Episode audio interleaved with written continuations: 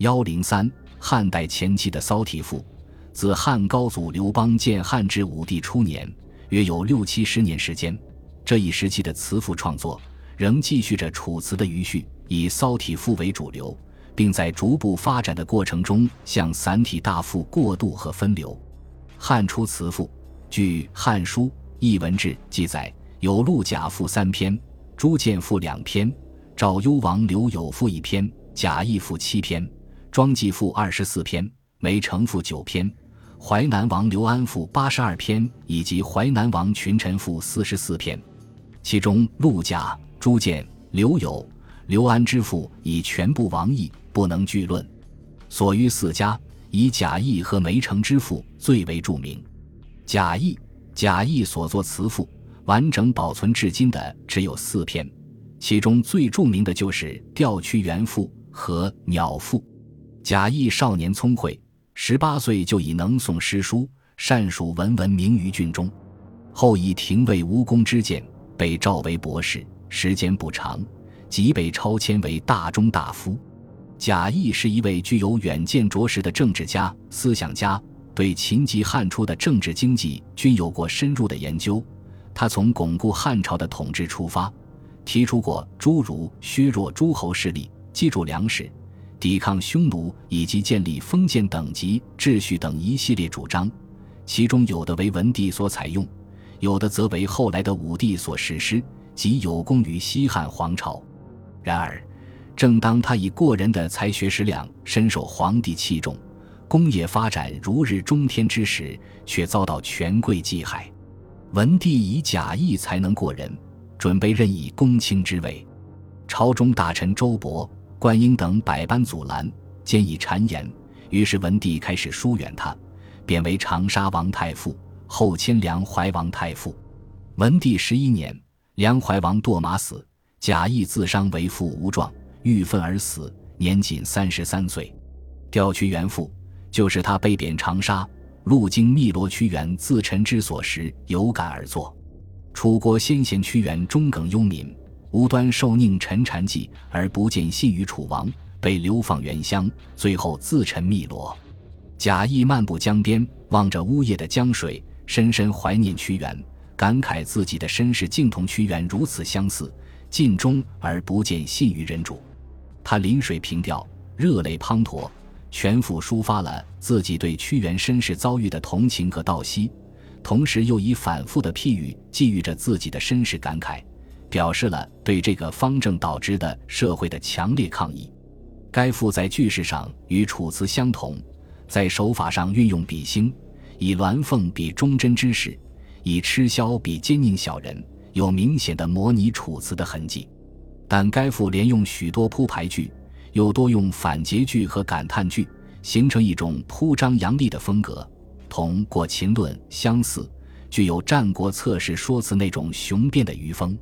鸟赋作于贾谊到达长沙之后，当时有一种名为的不祥之鸟飞入其室，贾谊被贬。心情忧郁，加之江南悲诗，自觉不能长寿，乃为此赋，以表达自己对自然、社会、人生诸问题的看法，排遣忧累。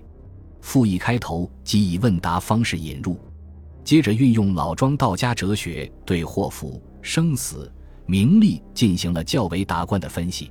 祸兮福所依，福兮祸所伏，忧喜俱门，吉凶同欲，蕴含着道家的人生哲理。但是，才高命薄的贾谊胸中不平之气依然难以抑制，他那怀才不遇的情绪和不愿妥协的精神依然渗透于字里行间。尽管如此，他仍然无法摆脱厄运的压制，流露出其生若浮，其死若休的消沉避世心理。该赋活脱脱勾画出两千多年封建专制社会中无数清白耿介之士遭受厄运。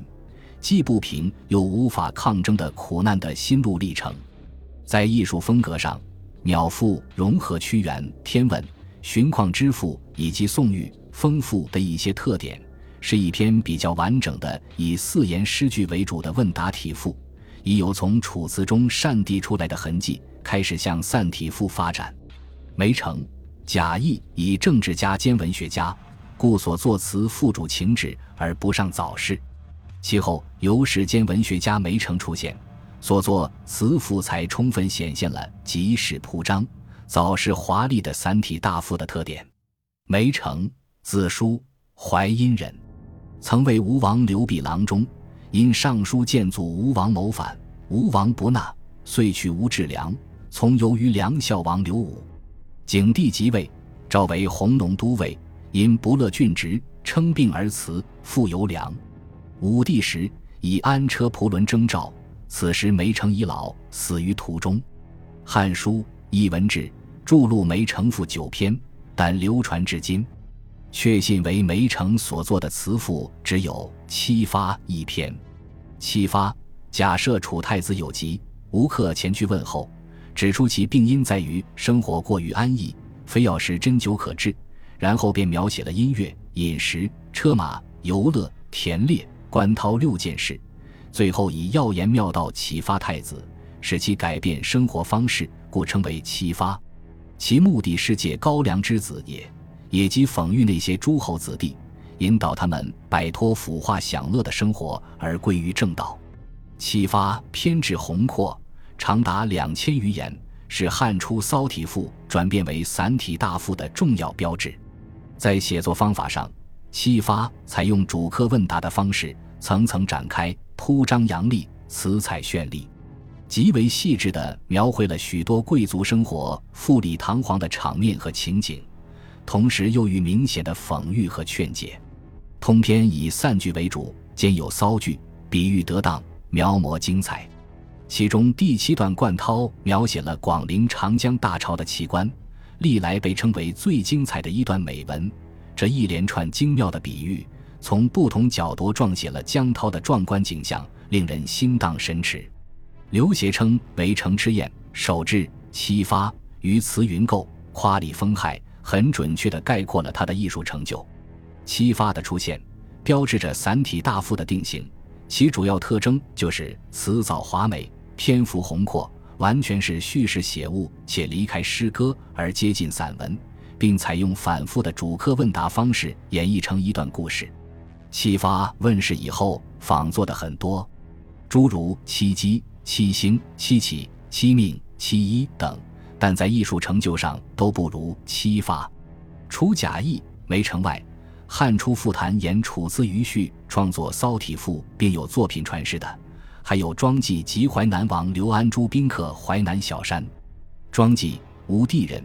约与梅城同时，曾先后游于吴王刘濞和梁孝王刘武，史称庄夫子。《汉书·艺文志》著录有赋二十四篇，而今只在《楚辞》中收有《哀时命》一篇。《哀时命》哀伤自己生不逢时，颠沛流离，一直沉于下僚，无由施展才能，白白虚度时光的人生际遇。